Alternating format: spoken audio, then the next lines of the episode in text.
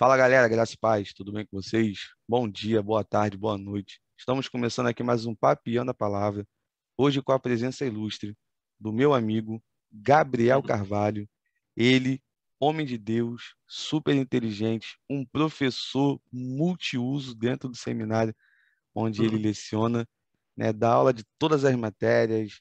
Ele é o cara que cobra o escanteio, corre para cabecear, faz o gol, defende, marca o impedimento, faz tudo. Estava trocando uma ideia aqui uhum. agora, antes de gravar, ele chegou a tocar nesse assunto, mas a gente volta nesse, nesse assunto um pouco mais à frente. Mas eu preciso deixar alguns recados para você que está chegando aqui agora. Seja bem-vindo, muito obrigado né, pelo privilégio de estar, é, você está nos assistindo, nos ouvindo através do Spotify.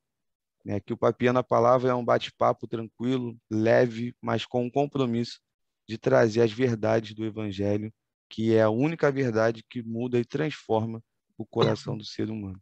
Então, você que ainda não é inscrito, inscreva-se aqui no canal, curta, comenta, compartilha, seus amigos da escola, do trabalho, da igreja, vizinhança, espalha para gerar esse canal e a gente poder crescer e levar a mensagem para mais pessoas. E hoje também nós temos uma novidade, que são dois patrocínios do canal do podcast Papiana Palavra.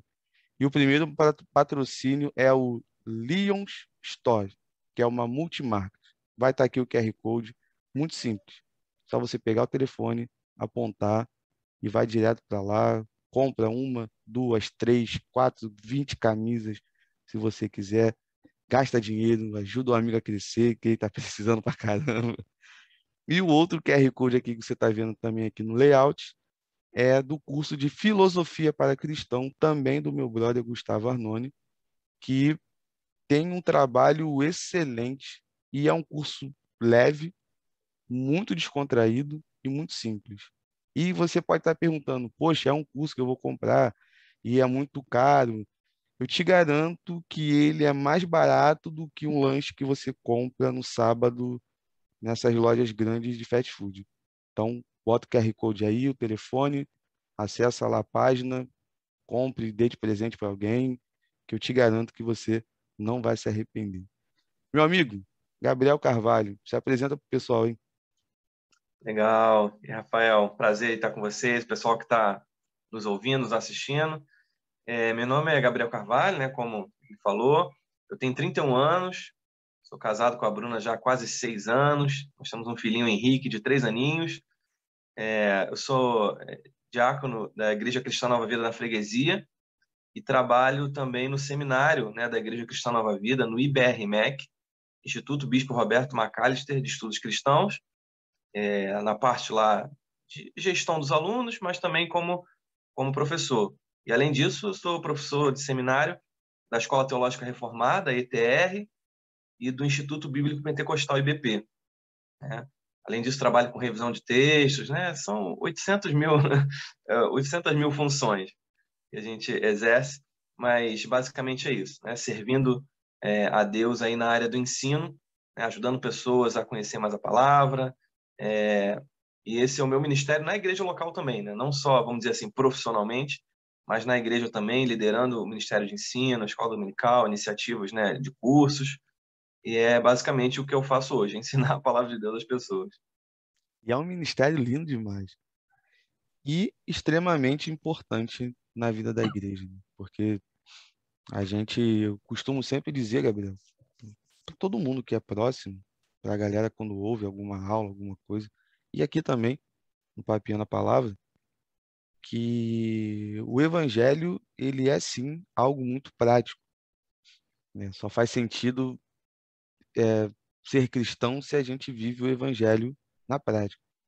Mas a gente só consegue pôr algo em prática que a gente aprende na teoria. Né? Antes de gravar, eu estava passando a informação, né? a gente trocando uma ideia, que eu estou estudando para um concurso que eu vou prestar agora, junto com a minha namorada. E a matéria a matemática, eu sou muito ruim. Mas é uma pessoa muito ruim mesmo. Eu não gosto de nenhuma matéria na área de exatas. Exatas, para mim, é um castigo, mas tem gente que conhece, gente que gosta, isso aí vai de pessoa para pessoa. Mas eu só vou conseguir pôr em prática aquilo que eu preciso aprender para responder as questões com exatidão na prova e tudo mais, se eu aprender a teoria. Né? Então, a, o professor, seja na área secular, entre aspas, quanto na igreja, tem essa responsabilidade muito grande né? de ensinar as pessoas e ali elas terem o conhecimento teórico e pôr em prática. Né? E aí que a gente com certeza põe em prática junto, porque também esse é um sentido da igreja. Né? Uhum. Então isso é bem é bem interessante e eu louvo a Deus pela vida de todos os professores. Não é só porque eu também faço parte desse ministério especificamente. Tem gente que fala, não, meu sonho é ser professor na igreja.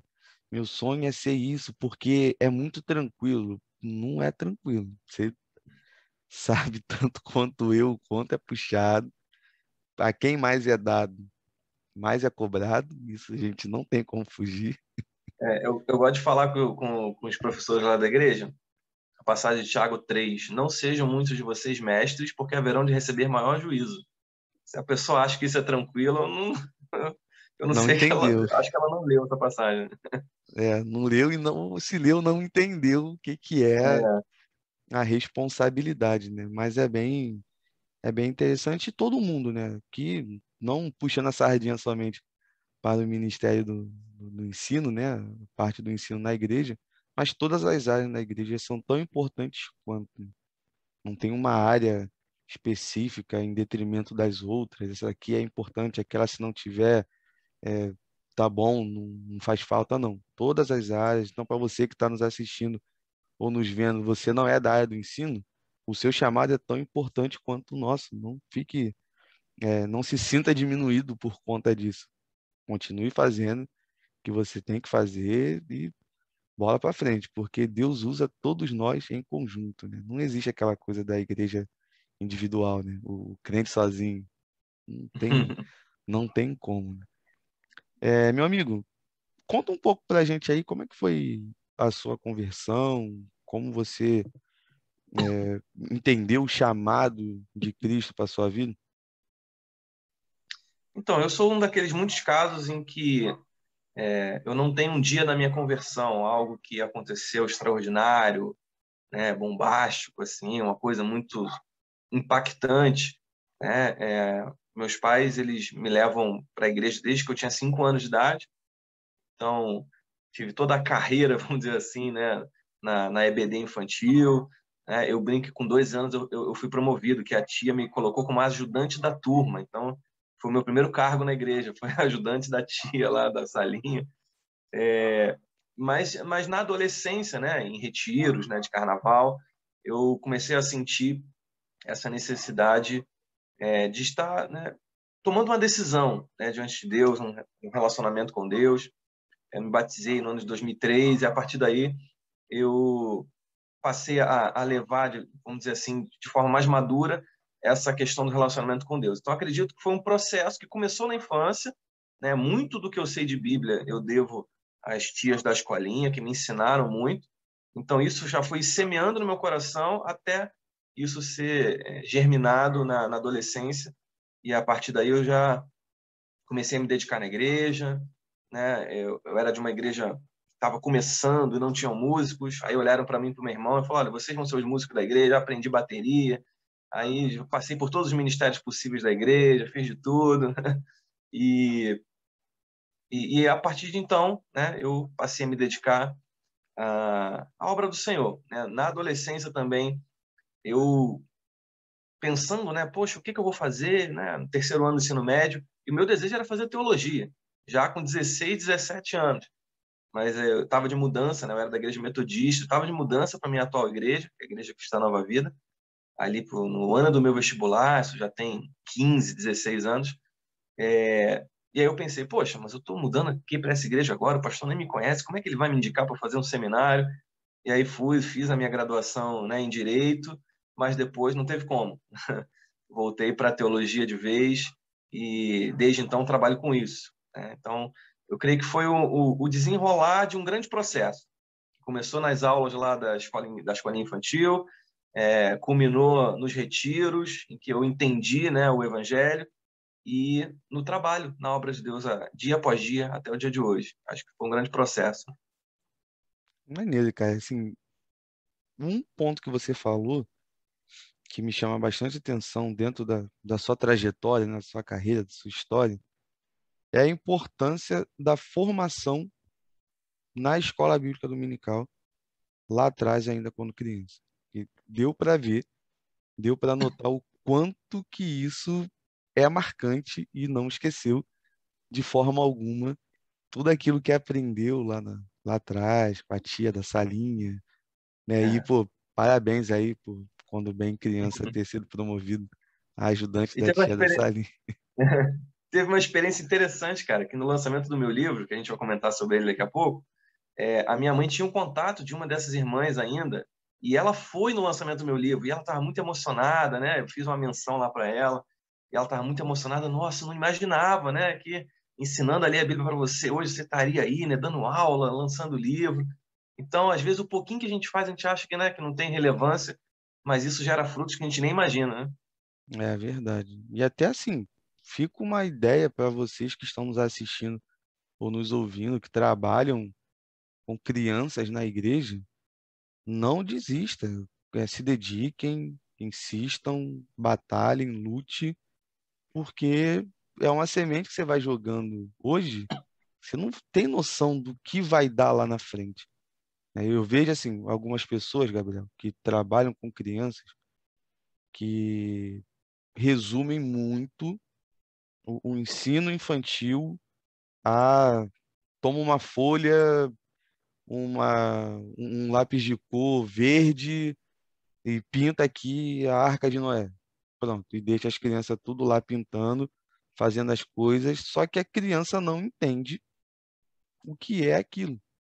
Né? E uhum. sei, o que que você acha em relação a essa metodologia de ensino que é bem frequente em muitas igrejas no nosso contexto nacional? Assim, eu acho que o que não falta é, hoje, em primeiro lugar, é boa vontade. Eu tenho certeza que a maioria dos irmãos e irmãs que estão envolvidos no ensino infantil tem muito boa vontade, tem desejo de fato de fazer com que essas crianças cresçam, mas eles possuem deficiência em duas áreas. Né? Primeiro, na área pedagógica, né, que até alguns deles têm formação pedagógica, mas às vezes o professor ele já dá aula a semana inteira e às vezes não quer se envolver, dá aula também domingo, né? Ele fica meio né, cansado. Mas alguns têm formação pedagógica, mas a maioria não tem. Né? É voluntário mesmo, assim, né? puro.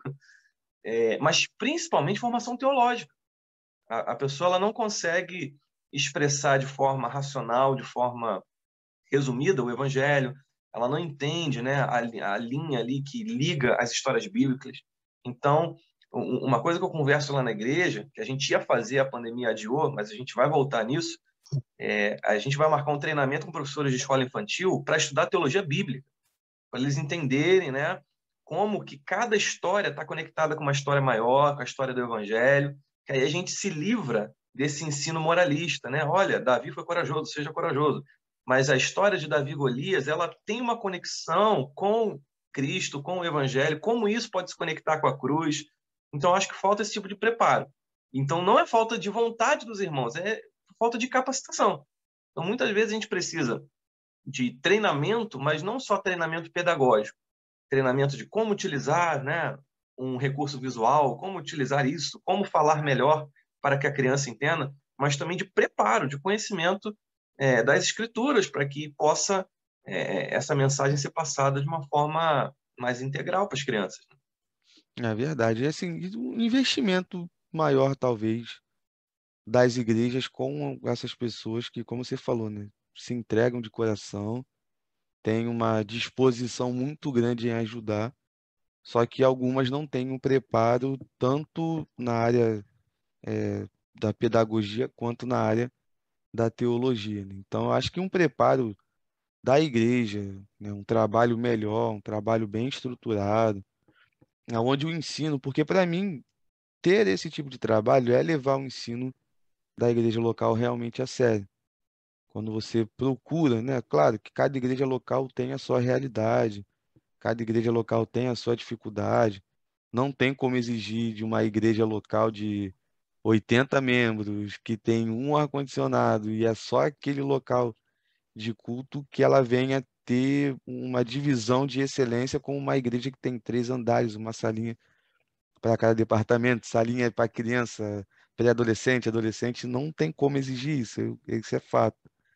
Mas pelo menos um, uma disposição em querer melhorar, né? de querer, de buscar recursos, de porque eu digo nem recursos financeiros, mas recursos, é, gente, porque tem pessoas que podem ser sim voluntárias a ajudar, a capacitar esse grupo de professores que precisam e querem muitos, né? Não podemos afirmar que todos, mas eu acredito que boa parte quer mesmo é, melhorar, quer mesmo se capacitar para ter um ensino de maior excelência. Então é, é importante demais essa parte da, do ensino com a base, porque pegando você como exemplo em relação a isso, o quanto foi importante ouvir lá atrás, ter a explicação lá atrás, ainda que um momento ou outro possa ter pintado um, um desenho e tudo mais, que isso não tem,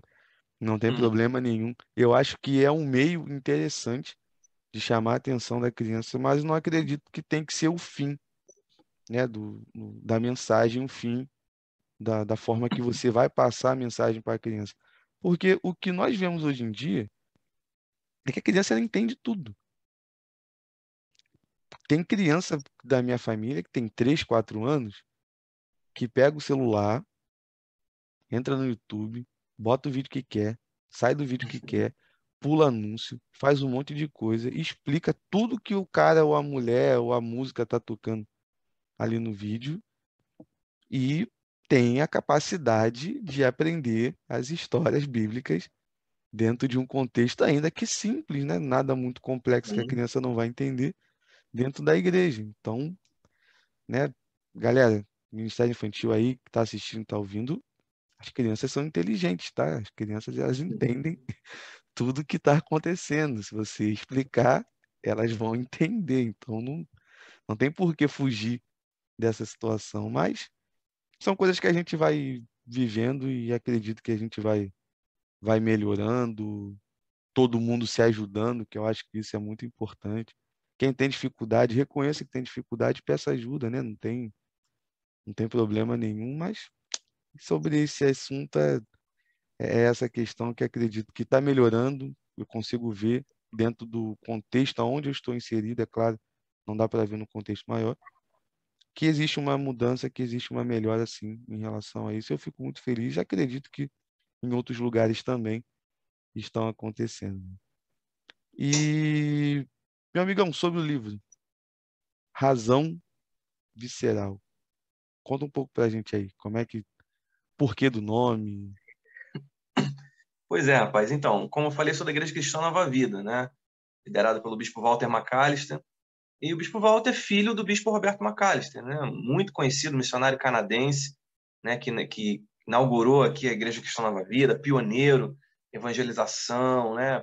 Evangelização em, em meio de comunicação, foi pioneiro aqui em programa de rádio, programa de televisão, e ele vem de uma família pentecostal. O bispo, ele é, se não me engano, a sexta geração de pregadores pentecostais.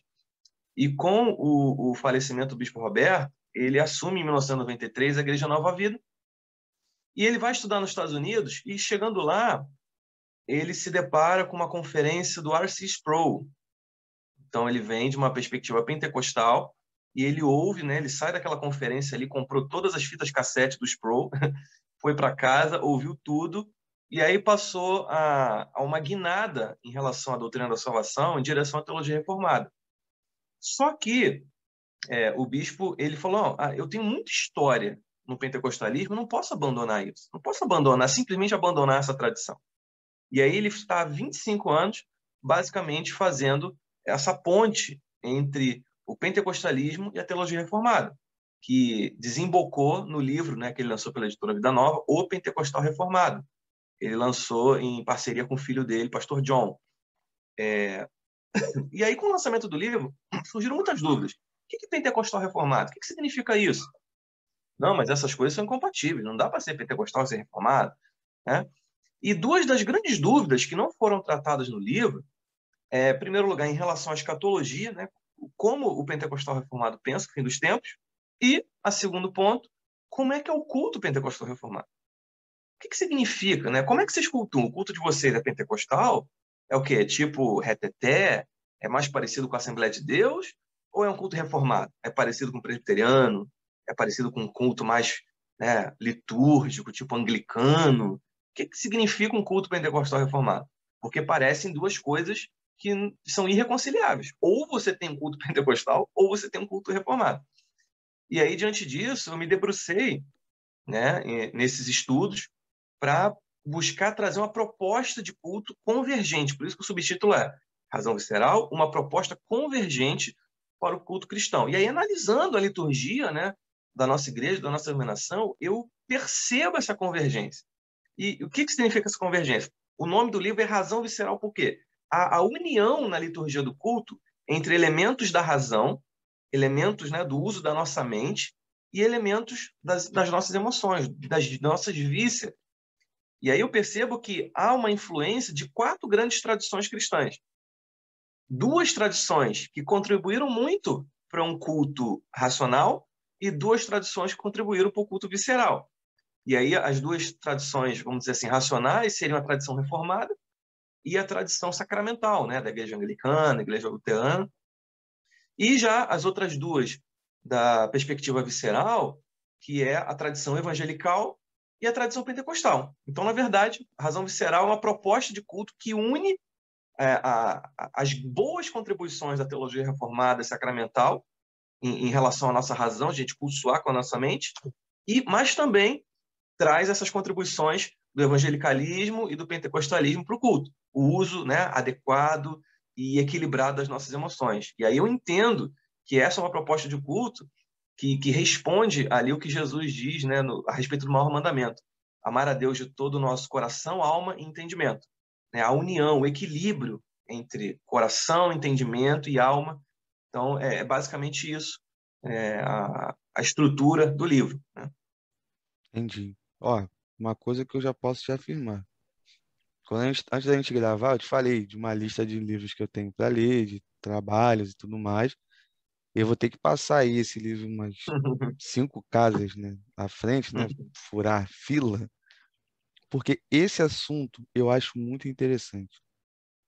Porque eu de anos para cá eu comecei a entender de certa forma quanto nós precisamos ser equilibrados em relação a tudo que nós fazemos no meio evangélico, no meio igreja. E acaba que fica na prática aquela guerra de quem cultua melhor. Ah, eu cultuo melhor porque eu sigo ali ponto por ponto do princípio regulador do culto. Então não pode ter isso, não pode ter aquilo, não pode ter aquilo. Beleza. Respeito, tá, galera que, que abraça o princípio regulador do culto. Eu acho muito interessante a ideia. Sou, gosto muito também de, dos princípios, né? No 80%, nem todos, mas boa parte eu abraço. E também vem aquela galera pro outro extremo. Não. Aonde há o Espírito do Senhor, ali é liberdade. Então a gente pode fazer o que quiser durante o culto, a gente que voa, a gente que planta bananeira, que faz um monte de coisa, tudo para a glória de Deus, tudo para a honra e glória do Senhor. Hum, não vejo que seja dessa forma. Né? Então parece que um é muito razão o outro é muito a, a emoção, né? Podemos dizer assim. Uhum. Me foge agora o termo que eu queria que queria usar, me fugiu a palavra. Mas é bem isso, um muito razão, outro muita emoção. E pela proposta do, do seu livro que você falou, eu acho muito interessante e que é ali um equilíbrio dentro desses dois pontos, né? Você talvez na prática assim você conseguiu colocar os dois pontos para conversar e chegar num uhum. denominador comum, porque eu acho que é isso que falta, para não ficar aquela coisa aquela coisa de um brigando com o outro, ah, eu sou melhor que você, o meu culto é mais cristocêntrico do que o teu e tudo mais, então não o equilíbrio é tudo, né? O evangelho é algo equilibrado, Jesus Cristo é o equilíbrio em si, uhum. não vai para um lado, não vai para um outro, está sempre ali no meio, sempre ali no centro. Então é bem é bem interessante e vou pular sim, cara. Eu vou de coração, vou pular aí as casas, vou puxar o livro um pouco mais para frente. É bom que é no Kindle, então é, é mais fácil tranquilo. ainda, mais tranquilo de, de ler, você carrega é, para qualquer lugar. Você estava falando aí, é muito interessante porque eu, eu falo no livro que a minha, a minha ideia não é criar uma nova via de culto, né? Vamos revolucionar, agora todo mundo vai fazer culto igual o livro do Gabriel, nada disso. É mais um manifesto. Tipo assim, como eu, eu entendo o que é o culto a Deus? E, e, isso é importante, até a própria forma como eu estabeleço isso, porque isso não sai da minha mente, ou então, teoricamente, aparece algo muito espiritual. Não, eu extraí isso diretamente da Bíblia. Não, eu estou bebendo de fonte das tradições, de gente reconhecendo que a gente está sobre o ombro de gigante. Muita gente que passou antes da gente contribuiu de forma maravilhosa para o culto cristão. Sim. Né? Tanto, tanto, que nos endossos aqui, eu pedi endosso de gente da igreja presbiteriana, de gente assembleano, né, de gente da igreja batista, para mostrar que ah, há uma riqueza grande né, nessas tradições de culto. Né? E não existe uma forma errada de, ah, não, esses estão errados. Mas eu, eu entendo que há uma ênfase importante que eu extraio de cada um deles. Né? E principalmente das tradições aqui que eu chamo de visceral, que recebem uma crítica muito pesada né, do, do, do meio cristão hoje, o evangelicalismo, o pentecostalismo, recebem uma, uma crítica, eu, eu, entendo, pesada demais. Né? Então, eu acho que é importante a gente colocar isso. Né? E por isso que, da tradição reformada, eu, eu, eu coloco que o ponto principal importante que a tradição reformada traz para o culto é a centralidade da palavra de Deus da pregação.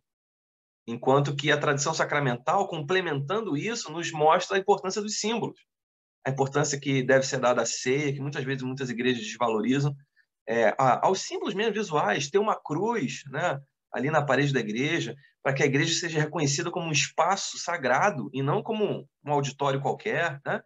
Mas que seja reconhecida como espaço de culto. É, e na, na tradição, é, nas tradições do, do espectro visceral, o evangelicalismo nos mostrando que o culto é um encontro com Deus, não é um encontro social, não é um, um encontro de crescimento intelectual, mas é um encontro com o próprio Deus. E o pentecostalismo nos mostrando que o culto é um espaço de operação ativa do Espírito Santo. Nós devemos crer que o Espírito Santo age no culto. Né? Ele não só está presente, mas ele age. Então, é esse tipo de, de conjugação né, das ênfases, daquilo que cada tradição traz de bom, eu acho que é muito saudável para a nossa discussão. Mas é realmente isso, cara. Eu vejo que é, é importante a gente ter essa comunicação Infelizmente, né, como você falou, eu concordo que a parte mais visceral sobre a- as manifestações de cultos, elas tem- é, muita gente tem um grande preconceito. Eu sou um que já tive um preconceito muito grande em relação a isso. De, pô, já fui igreja, pessoal ali caindo em um monte de coisa, e eu começava a rir. Isso lá no começo da conversão. Então, respeito zero pelo que estava acontecendo.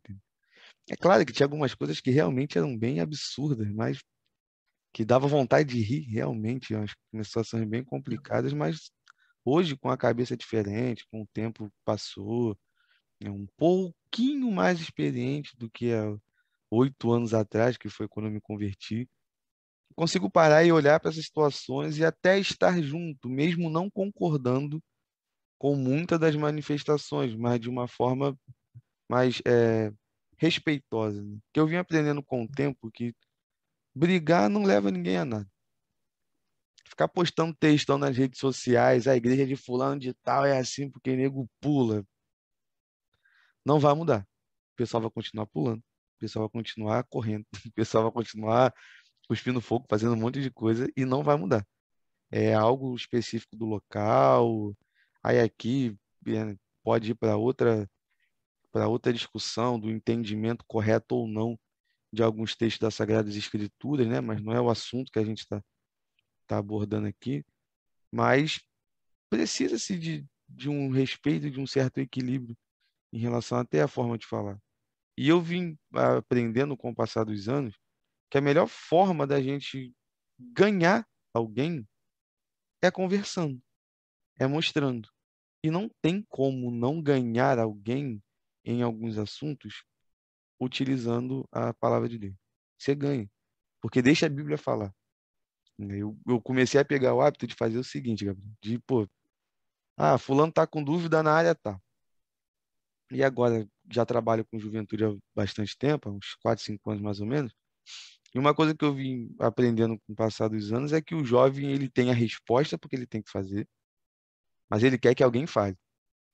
Se a pessoa, se outra pessoa não falar, ele, ah, eu sei que eu tenho que fazer, mas deixa aqui, deixa alguém me lembrar para eu poder pôr em prática. E eu comecei a pegar o hábito de sempre jogar a Bíblia para responder as perguntas, mas nunca pegando assim, ó, capítulo tal, versículo tal diz isso.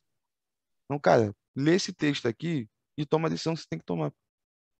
Dali você pode ir para outro e vai.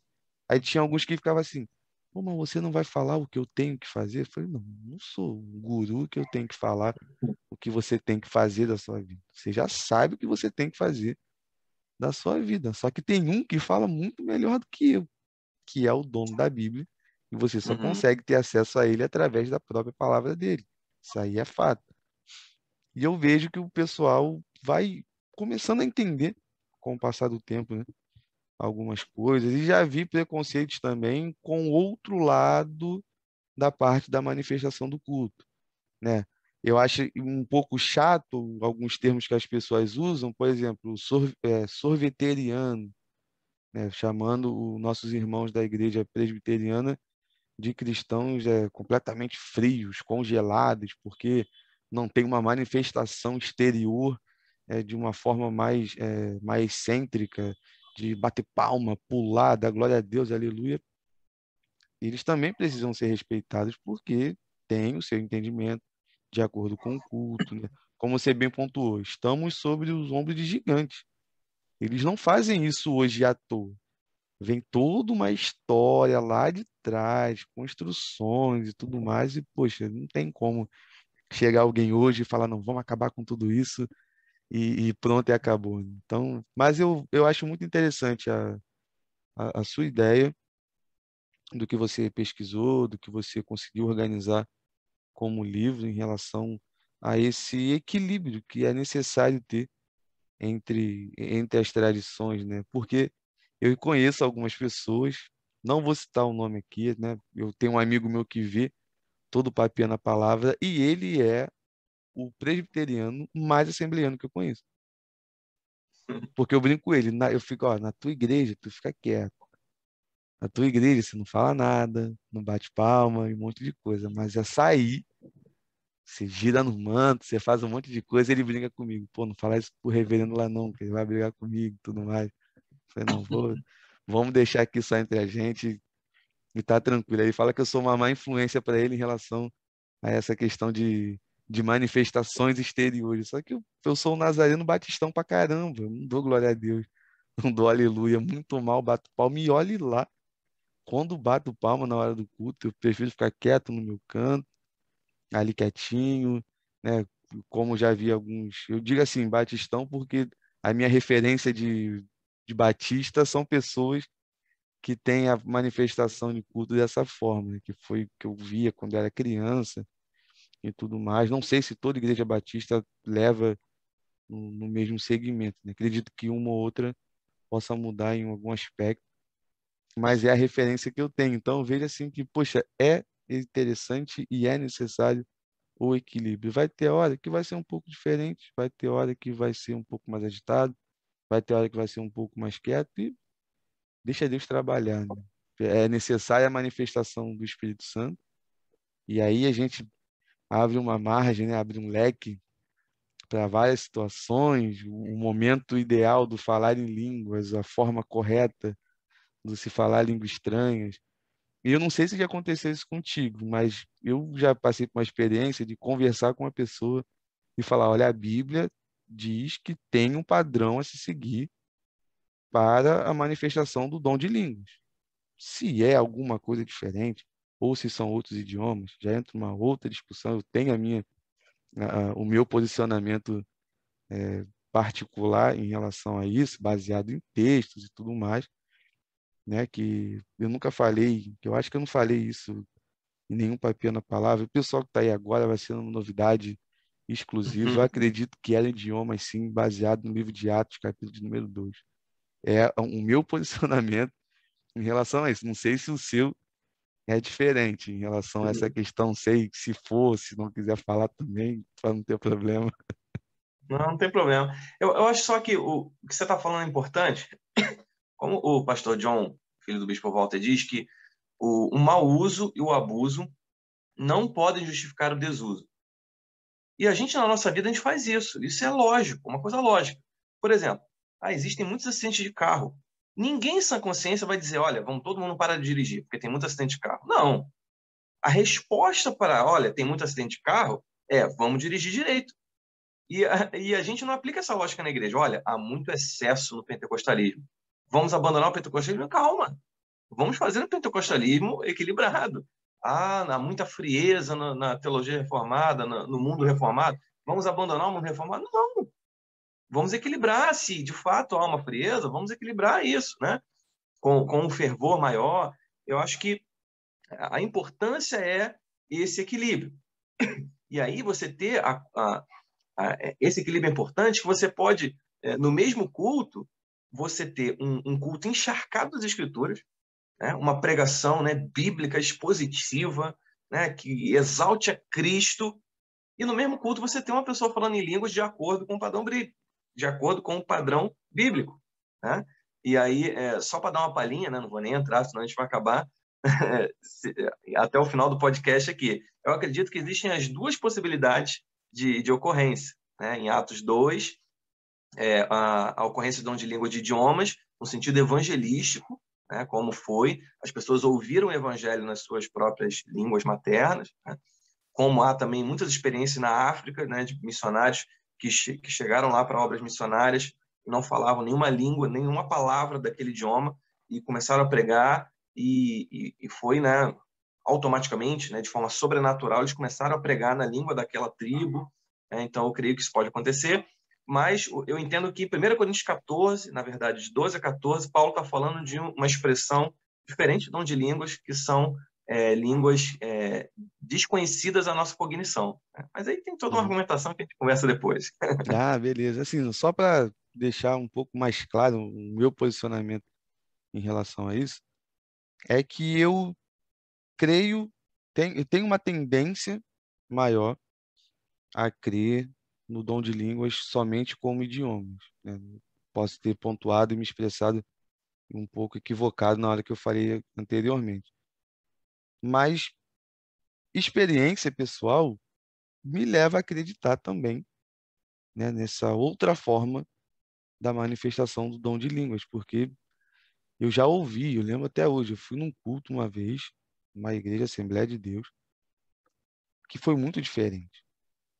O pregador começou a falar, né, na popular língua estranha, né, língua dos anjos, como algumas pessoas gostam de falar, e uma outra pessoa se levantou no meio da congregação. E quando a pessoa que estava pregando falava alguma coisa, a outra vinha e meio que estava interpretando aquilo que o pregador estava dizendo. E o por... Já presenciei também. E o porquê que eu acreditei nisso? Porque tinha total coerência no, no, no sentido de é, uma ligação, algo sincronizado. E é, não dava nem tempo da pessoa parar para pensar no que ela ia falar. Uma falava, a outra jogava. Uma falava e a outra jogava. Eu fiquei assim, cara, o que está acontecendo? Será que eu estou presenciando na prática o que Paulo diz, que quando um fala tem que ter outro que interprete tudo mais? Eu depois eu fiquei assim, não, eu vivi, eu vi. E eu fiquei assim, eu, caramba, que doideira. E já teve uma experiência pessoal em relação a isso, de eu estar num culto na minha igreja, e um pregador começar a falar em língua estranha direto. Só que eu ouvia como se ele estivesse falando de uma forma normal, como a gente está conversando aqui no, no Papiano. E quando acabou, eu virei para um rapaz, eu estava até na. que eu ajudo o pessoal também lá na mídia, né? O o ministério de passar a letra de música, como a gente chama uhum. carinhosamente. E eu falei pro rapaz, eu falei, cara, tu ouviu o que o pastor falou? Aí ele falou, não, ele falou língua estranha, não entendi nada. Eu falei, pô, você tá ficando doido, cara. Eu entendi tudo que ele tava falando. Ele falou isso, isso, isso, isso, isso. E ele ficou assim, ele, cara, todo mundo ouviu ele falando em língua estranha, ninguém ouviu ele falando como a gente está conversando aqui. E eu fiquei assim, pô, não tem como eu negar, de certa forma, que isso não possa acontecer. Mas é claro, como a gente está conversando, né? eu acho que o equilíbrio em relação a isso é muito importante, porque o, o mais bonito é que a Bíblia ela diz a forma correta de ser feito, né? a forma correta de ser aplicado. Parece que na prática a gente parece muito com Corinto, onde tem muitos dons e não sabe utilizar os dons da forma que tem que ser utilizados, fica aquela bagunça. Porque assim, o que eu vejo é que na Bíblia vai falar sobre a questão do dom de línguas, é um dom de edificação própria. Então eu não edifico o outro cristão. Né? Até para quem é de fora, fica, nossa, o que está acontecendo? Né? A pessoa pode sentir algo diferente, como eu já senti antes de, de, de me converter, antes de entrar para a igreja. Mas ali, para o povo, o irmão falando de língua, às vezes não, não, não me edifica em nada, edifica somente a ele. Mas o dom de profecia é o dom que edifica toda a igreja. Então, eu acho que o uso correto seria o melhor, né, para a gente deixar de ser Corinto em alguns pontos e passar a ser uma coisa mais equilibrada, porque a gente vai ganhando até o crédito de quem é de fora. É porque fica aquela coisa, eu tenho amigos que não são cristãos, ah, agora o meu apelido aqui de infância é azeitona. E alguns amigos ficam, agora é o pastor azeitona do Xabalabalai. Então, tipo, na brincadeira, estão falando contra algo que faz parte da vida da igreja.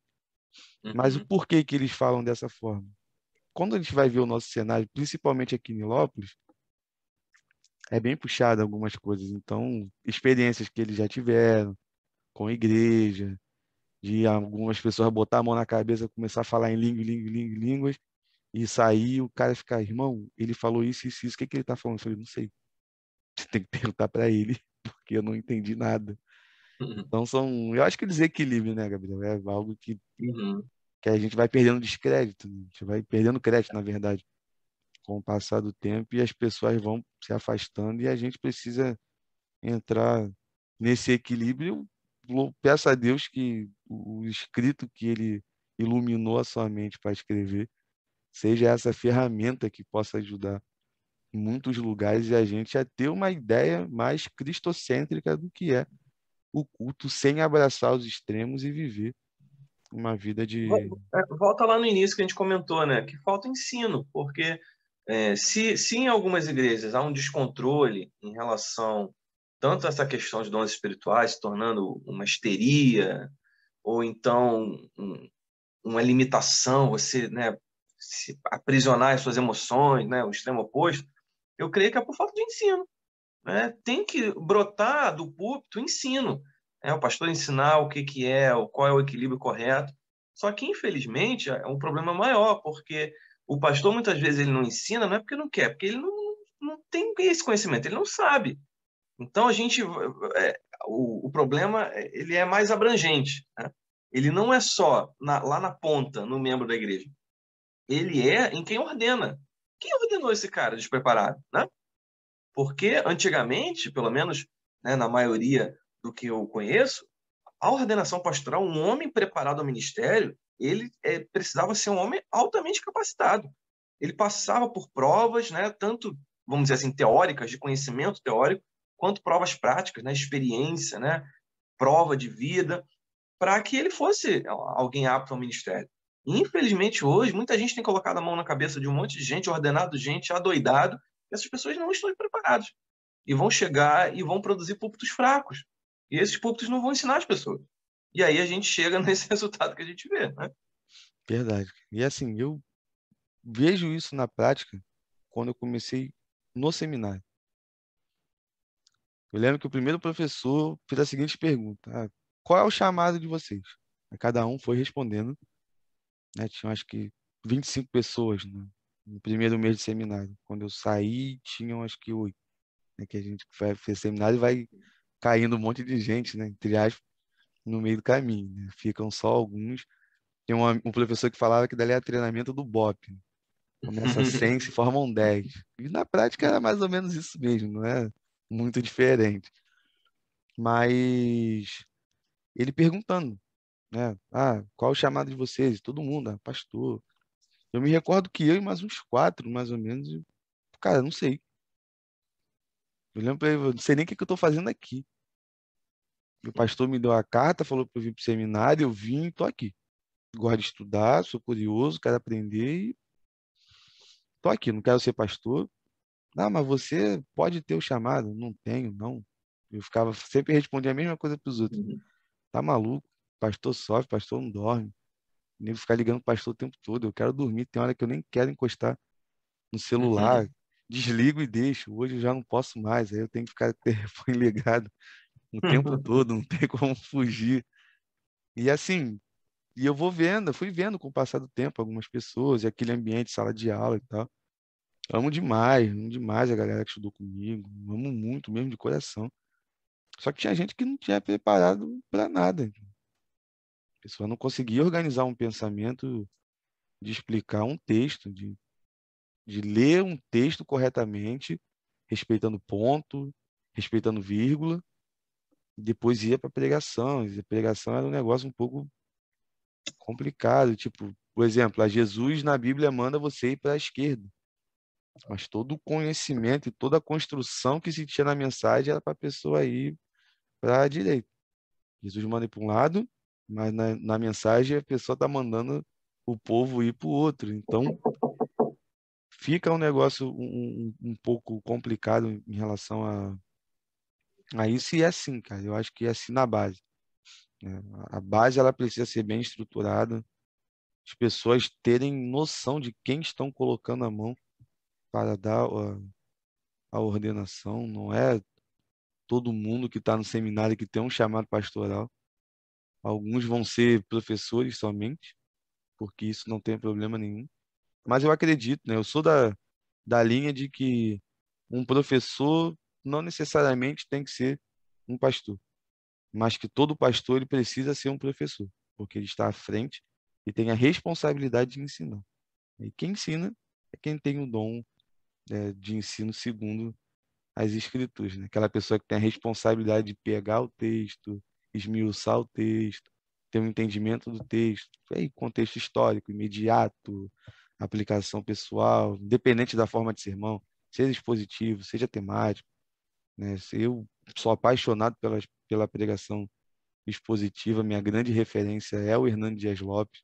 É um cara que, quando ele para para falar, se ele tivesse irmão de cinco horas, são cinco horas que eu fico ali ouvindo ele falando, porque te chama atenção, né? te prende, te cativa a forma que ele explica as escrituras. E é claro, entre outros que não estão na mídia, mas também que têm esse dom de pregar expositivamente de uma forma excelente. Então, eu acredito sim que falta a base, né?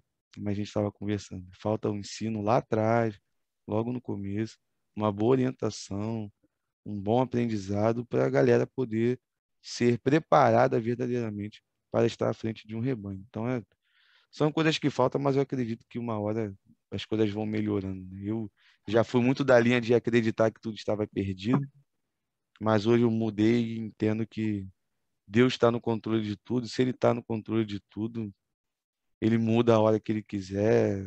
Claro, temos a nossa responsabilidade de fazer alguma coisa também. Né? Não é só o Rafael e o Gabriel ficar, Deus vai mudar tudo.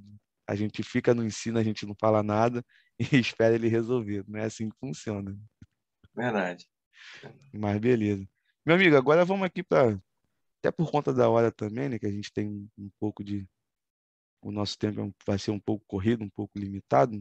Mas já fica aqui o convite para os nossos dois 2.0, caso você queira participar, a gente faz aí um podcast de oito horas.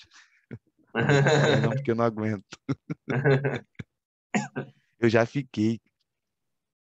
Claro que a gente não um pouco um pulo fora um pouco do assunto que a gente está tá conversando, mas eu já fiquei gravando um dia, Gabriel, oito horas podcast. Foram três episódios no mesmo dia, um de manhã, um de tarde e um de noite. Um batido Nossa. no outro. Porque assim, tem o tempo gravado, tem o bate-papo antes de, de gravar, uhum. como nós tivemos também, né? Mas aí, como eu disse, por conta do nosso tempo, precisou ser um pouco corrido. Teve uhum. gente que eu lembro uma vez que a gravação foi 2 horas e 40, mas o bate-papo antes foi 2 horas e meia. Quando Nossa. acabou, quase duas horas. Caramba. Eu fiquei assim, eu falei, rapaz, a gente teve assunto. Ele falou, pô, é. Aí as pessoas até perguntavam depois, você se conhece há quanto tempo? Falei, cara, tem algumas horas. Quando a gente começou a gravar, que eu conheci igual a gente. Se conhece mesmo agora quando a gente começou a gravar. Porque a maioria eu não conheço pessoalmente. Uhum. A maioria eu mando mensagem nas redes sociais. Ó, quero conversar contigo, o projeto é assim, assim, assado, e deixo lá, né? Joga semente uhum. e vai florescer, vai germinar no coração de quem Deus quiser. Assim a gente vai vai gravando, mas está sendo benção. Para a glória de Deus, está ah, sendo, tá sendo bom para caramba. E agora vamos aí para as perguntas que o pessoal mandou lá no, no Instagram. Tiveram três perguntas aqui que eu destaquei, só que uma você já respondeu durante uhum. o bate-papo, né? Que era a pergunta qual a motivação de escrever o livro Razão Visceral. Você já deu uma, uhum. uma pincelada, já deu uma explicação. A próxima pergunta é qual é o desafio de se manter um pensamento bíblico em uma época, uma época completamente egocêntrica? É, eu acho que esse é um desafio que todas as gerações enfrentaram. Porque o egocentrismo, o individualismo, ele é uma marca da nossa geração, sim, mas ele, na verdade, é uma característica do ser humano. Então, desde Adão e Eva, né, os, primeiros, os primeiros seres humanos tiveram que lidar com o egocentrismo e com o individualismo. Acho que a, a diferença nossa é que o individualismo, o egocentrismo se tornaram meio que uma, uma política oficial de, de conduta. Né? Se você abrir o um Instagram, é, é tudo para você. Não, você tem que se importar com você. Aí tem os é coaches né? financeiros. É, tem os coaches financeiros que vão te ensinar a ser rico. Os coaches, é, vamos dizer assim, gerais, que vão te ensinar a ser feliz. Os coaches de relacionamento que vão te ensinar a ter um casamento perfeito. E é tudo virado para você, é tudo voltado para você. E a gente acaba é, comprando essa ideia de que, na verdade, nós somos o centro do, da existência. E a gente acaba fazendo todas as coisas para o nosso próprio bem. O ponto fraco então, de Deus. Né? É, a profissão que eu vou escolher é a profissão que vai me dar dinheiro e é a profissão que eu vou ficar muito rico e as pessoas vão eu vou ser muito poderoso e eu vou me casar depois que eu fizer mestrado, doutorado, pós-doutorado e tal, porque na verdade eu preciso da minha formação, as pessoas precisam me reconhecer profissionalmente e o casamento como se fosse um, um adendo, um anexo disso. Ah, não, eu vou esperar para ter 10, vou esperar 10, 15 anos para ter filho, porque na verdade o filho atrapalha a minha vida profissional, a minha escadaria até o sucesso. E a gente começa a tomar decisões na nossa vida que são totalmente centradas na gente. Ah, não, mas o culto hoje, ah, tá muito calor, vou para a praia, tá muito frio, vou ficar em casa debaixo da coberta, e nunca não existe um clima bom, né, para você ir para a igreja, porque se está muito calor, você tem outra coisa para fazer, se está muito frio, você fica em casa. Se está mais ou menos, pô, está um clima legal para fazer um exercício físico. E a gente toma sempre todas as decisões baseadas na gente. A gente não pensa no outro. Tá? Uhum. Não existe mais a noção de sacrifício em prol do outro. Então, acho que o grande, a, a grande sacada é a gente voltar para a Bíblia. Não tem, não tem outra é, solução. Que a Bíblia vai nos mostrar que, claro, nós temos valor. Nós não devemos também ir, ir para um extremo de desvalorização total do nosso corpo, né, da nossa vida. Mas, na a verdade, a nossa vida encontra propósito quando a gente está em Deus e quando a gente utiliza aquilo que Deus fez por nós para outras pessoas. Né? Uhum. É, para as pessoas próximas. Né? Para um cônjuge, para um filho, para um pai, para a mãe. Para pessoas na sua igreja, para pessoas que moram perto de você que estão precisando de alguma coisa. Então, na verdade, nós é, entendemos o sentido né, da, da, nossa curta passagem aqui quando a gente se dedica ao outro. E foi isso que Jesus fez. Uhum. E é por isso que essa corrida insana pela, pelo individualismo não dá em lugar nenhum. Isso, dá, na verdade, dá em algum lugar, né? dá no consultório do psiquiatra. É. Né? A pessoa procura né, a todo custo uma realização profissional. Agora as pessoas vão me valorizar E essa valorização não vem porque não está nessas coisas. Aí acaba lá, no remédio tarja preta, no consultório. É lógico, gente, que isso acontece não só com essas pessoas que estão buscando isso. Uhum. Né? A gente está vivendo em tempos muito difíceis, pessoas estão passando por situações difíceis e, por vezes, precisam de acompanhamento médico.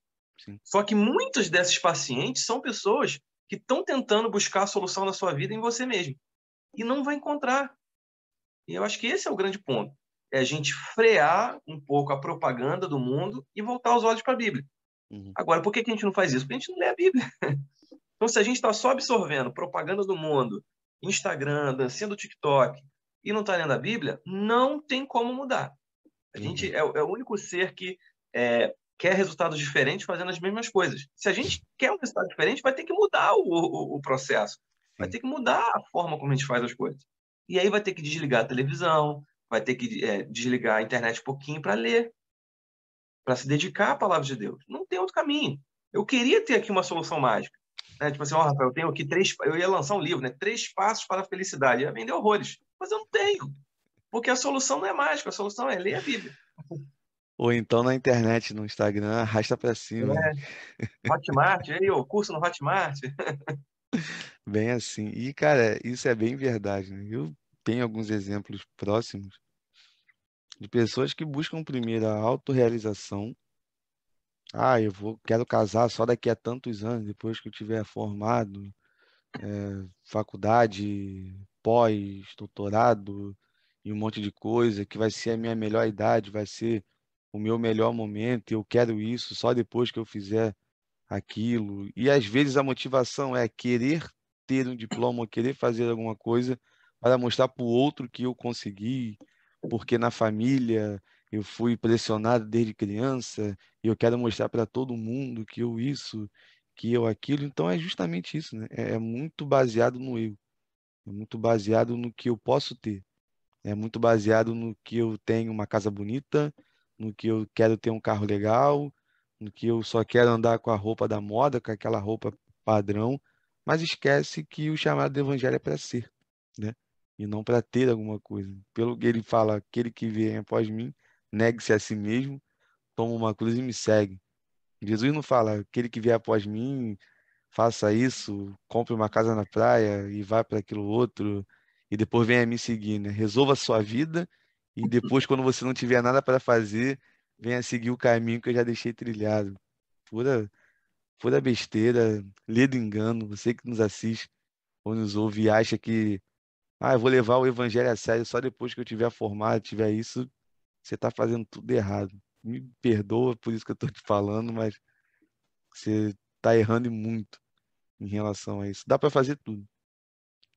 Priori viver o evangelho e como consequência a gente vai fazendo as outras coisas que a gente tem que fazer também, não é, não é levar por um lado que, ah, eu vou só seguir as coisas da igreja, não faço mais nada na minha vida, que tem uma galera também, né, Gabriel, que leva uhum. área, né? Aquela coisa de, ah, igual os Tessalonicenses, né? que Paulo repreendia em relação a isso. Já que Jesus vai voltar, eu não preciso trabalhar, eu não preciso fazer um monte de coisa, tá? ele está voltando. Relaxa que ele está chegando aí já. Mas pode demorar mil anos ainda, a gente não tem certeza. E a outra pergunta aqui, Gabriel, rapidinho, que o pessoal mandou. Eu acredito que você já tenha respondido durante o nosso bate-papo, mas se, se sim, só dá uma, uma uhum. reforçada, uhum. né? A pergunta é o seguinte: por que os evangélicos no nosso tempo têm uma dificuldade de manter o equilíbrio na hora do culto? É, porque na verdade a gente não fala sobre isso. Né? É, o culto é uma, uma, coisa que a gente pratica muito. Se você é um crente fiel, aí você vai pelo menos duas vezes na semana na igreja, no culto.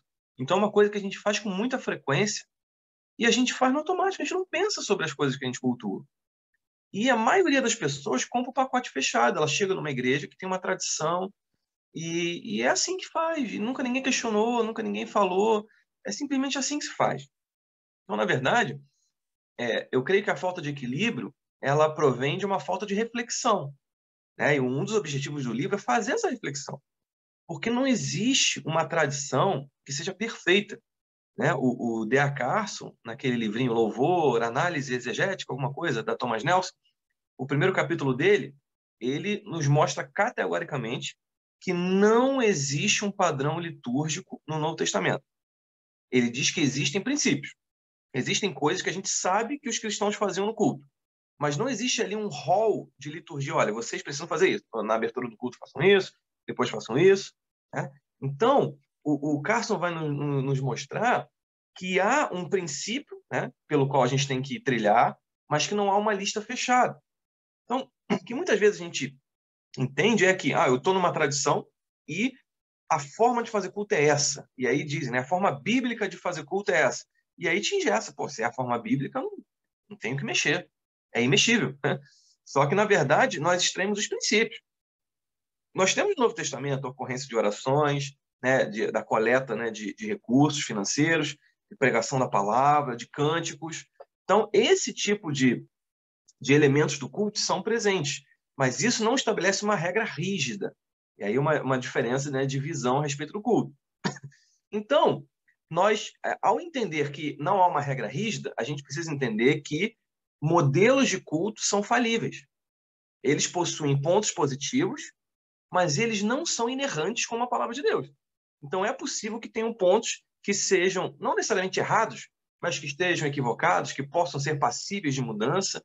E essa é a, a, a perspectiva né, do livro. Extrair os pontos positivos de cada uma delas né, para fazer uma proposta que seja convergente para o culto, que seja, ao mesmo tempo, racional, que a gente não entre numa histeria maluca, uma coisa né, que não use o cérebro, mas que seja realmente racional, as pessoas entendam o que está sendo dito e, ao mesmo tempo, haja né, uma ação né, do Espírito Santo, uma ação é, ativa do Espírito, para que é, a, a, gente possa perceber, mais do que entender na mente, perceber nas nossas emoções a presença de Deus. Né? Como o próprio Bispo Walter diz, que Deus ele é onipresente. Deus está em todos os lugares. Mas Deus não se manifesta em todos os lugares. Então, a manifestação especial de Deus ao seu povo é no culto. Então, gente, quando a gente entende que o momento que eu estou no culto é o momento que Deus se manifesta à sua igreja, e ele se manifesta por meio da pregação da palavra, por meio do, né, é, dos cânticos cristocêntricos, né, porque em alguns cânticos é, realmente é difícil ele se manifestar, porque não fala nada de Bíblia. Mas nos cânticos cristocêntricos, nas orações bíblicas, né, Deus se manifesta à sua igreja. Então a gente precisa ter esse equilíbrio é, muito constante né, na nossa vida no culto. E para isso a gente precisa refletir sobre o culto. Refletir sobre as formas de se fazer o culto, né, sobre é, o significado da liturgia, a importância da liturgia, a importância dos símbolos. A gente está esquecendo os símbolos. A gente está. É, é, eu entendo que a, a igreja moderna ela estabeleceu um critério, que é qual? Vou atrair as pessoas pela estratégia da semelhança. Vou fazer parecido com o que o mundo faz. Então, se é uma casa de show que atrai muitos jovens, eu vou fazer uma igreja parecida com uma casa de show que vai atrair muitos jovens. Vou fazer uma música parecida, vou fazer um ambiente parecido, vou fazer uma iluminação parecida, vou fazer um chamariz semelhante. Quando, na verdade, eu entendo que a, a verdadeira atração, a atração irresistível do evangelho da igreja é a estratégia da diferença. Porque se alguém quer mudar de vida, ele quer algo diferente, ele não quer chegar na igreja e ver algo parecido com o que ele estava vivendo.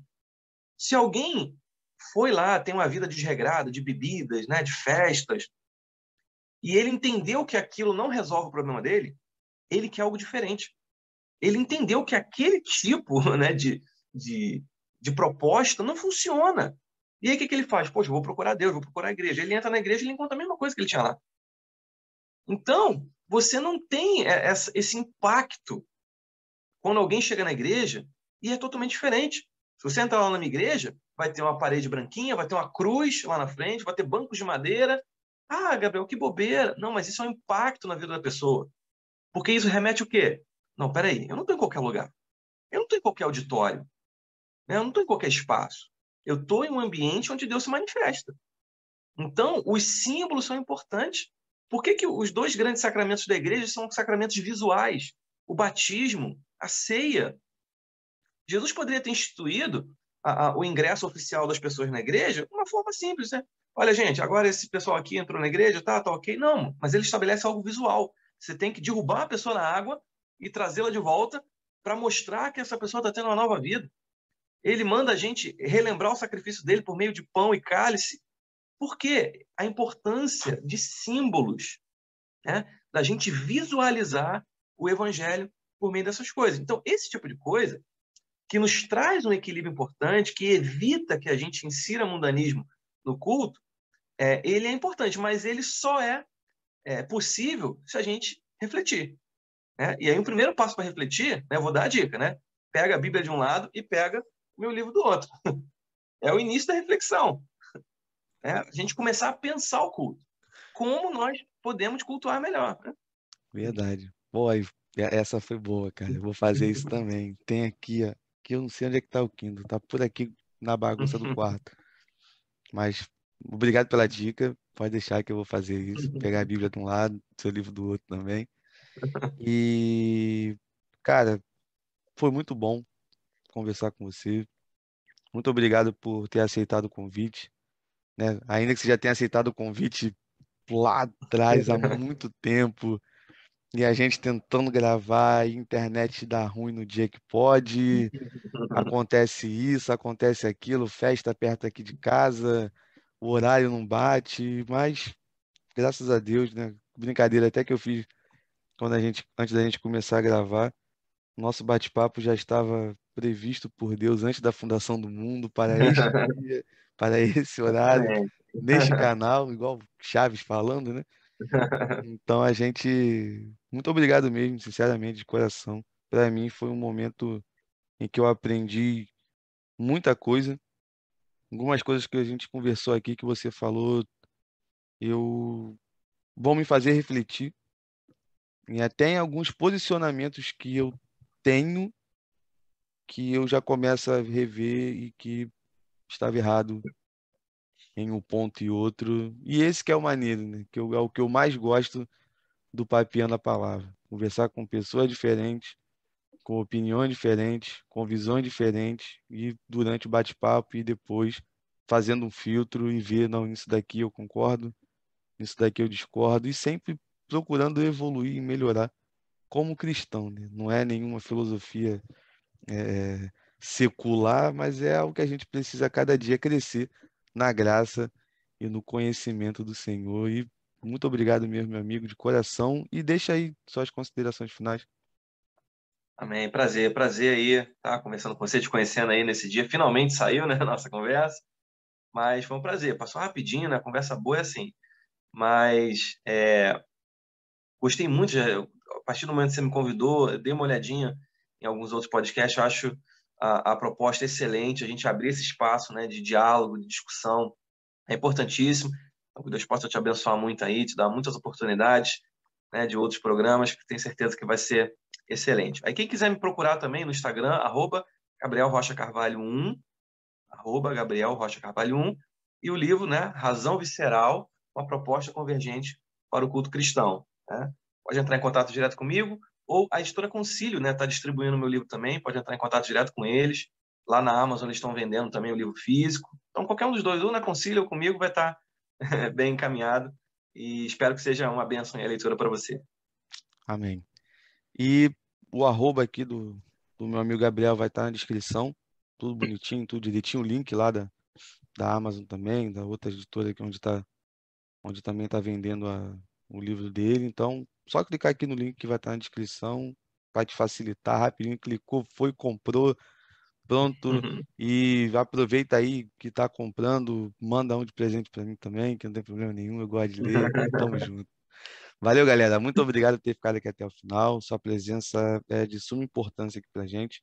E dando aqueles recados agora em todo final de Papinha na Palavra. Você tem total liberdade para discordar de tudo aquilo que nós conversamos aqui no Papinha na Palavra. Porém, eu só te peço uma coisa. Você sabe que eu te peço isso sempre. Nos respeite.